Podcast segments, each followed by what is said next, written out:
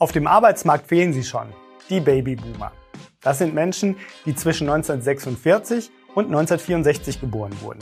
Diese Nachkriegsgeneration ist sehr groß, sodass sie einen hohen Einfluss auf bestimmte demografische Entwicklungen hat.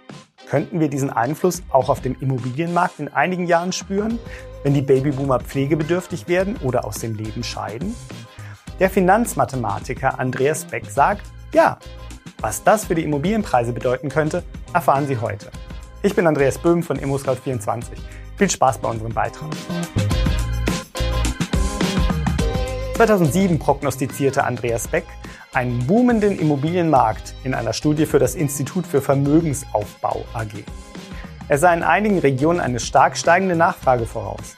In seiner Bevölkerungsanalyse berechnete er, dass die Kinder der Babyboomer die auch eine große Generation darstellen, eigene Haushalte gründen und so zusätzlich Wohnraum nachfragen würden. Sie zogen nicht in die Häuser ihrer Eltern, sondern mussten eigenen Wohnraum finden, da die Lebenserwartung deutlich stieg. Zusätzlich war der Mehrgenerationenhaushalt ein Auslaufmodell.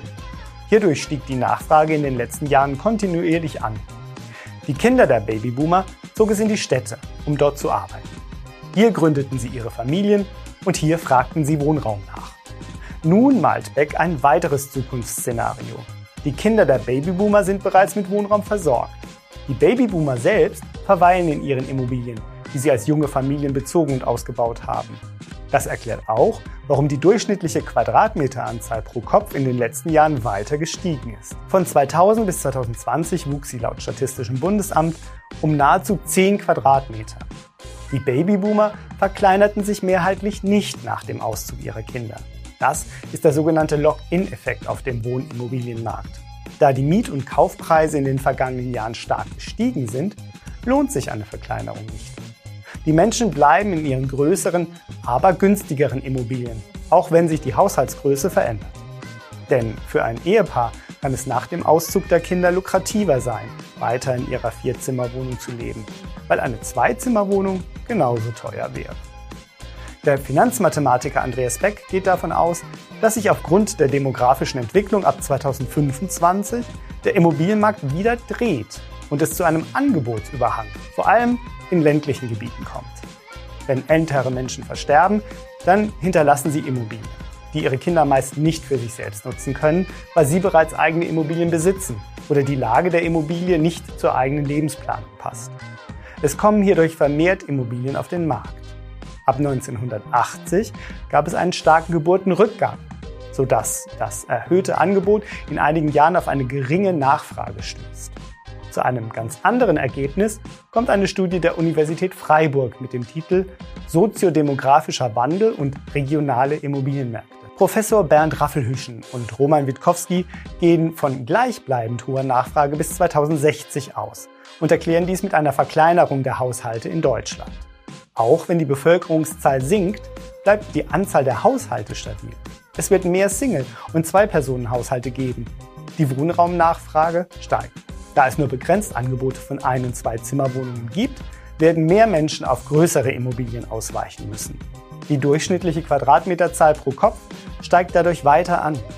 Das Statistische Bundesamt geht von einem Bevölkerungsrückgang von rund 9 Millionen Menschen bis 2060 aus. Das sind mehr als 10 Prozent der derzeitigen Bevölkerung. Ob sich das mit mehr Single-Haushalten in größeren Immobilien ausgleicht, bleibt abzuwarten.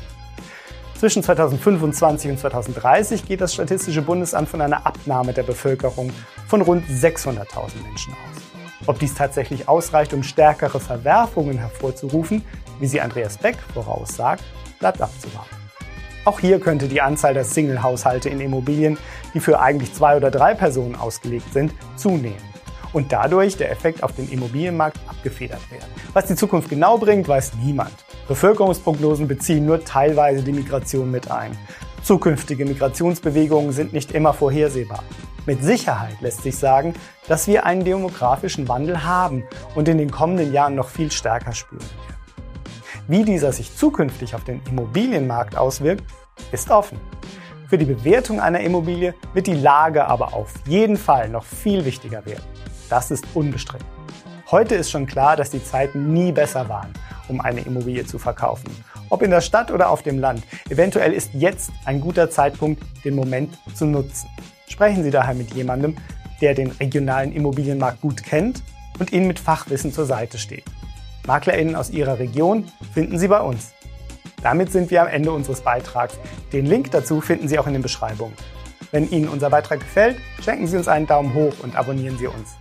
Vielen Dank für Ihr Interesse und bis zum nächsten Mal.